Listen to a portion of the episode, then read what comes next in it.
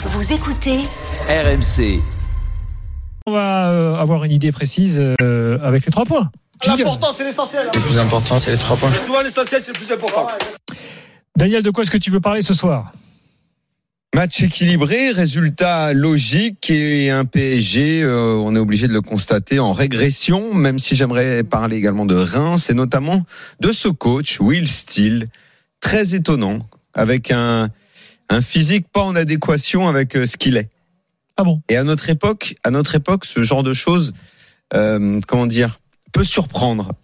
Il faut que tu développes parce que c'est quoi le physique Bah, euh, Je développerai. Tu développes. C'est un de ses Voilà. points. C'est un de ses points.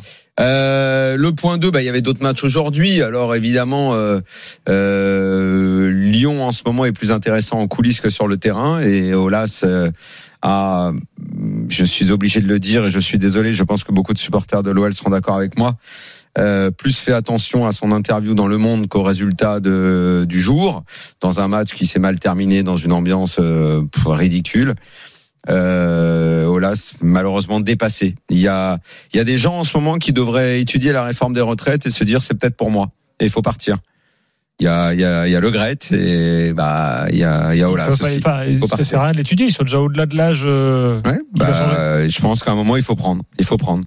Il faut prendre le, il faut prendre le, Allez, Stéphane. c'était le point 3 Ah, euh, le si on, ça si on a le temps et il y avait un, il y avait un, à l'heure du déj un très bon match Nice Lille et Lille euh, est en train de rater sa saison alors que euh, ça joue très bien.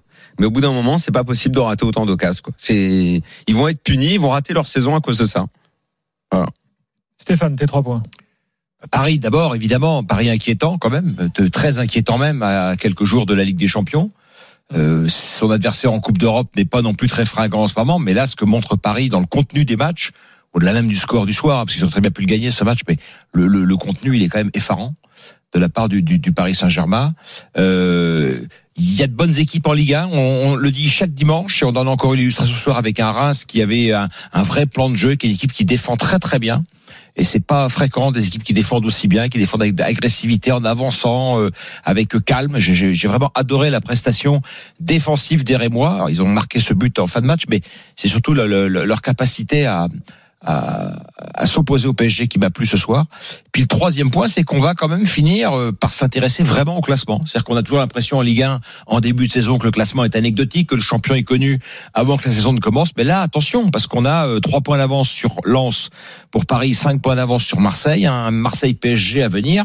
C'est-à-dire que on peut dans, on peut au mois de mars euh, avoir un, un suspense absolu, alors que c'était peut-être et c'est ce que je me disais en regardant tout à l'heure le match, c'était peut-être le week-end qui allait justement au, PSG Eh oui, se mais- permettre de se mettre à l'abri. Et ce but de la 96e minute, il, il dit beaucoup de choses de Paris, évidemment.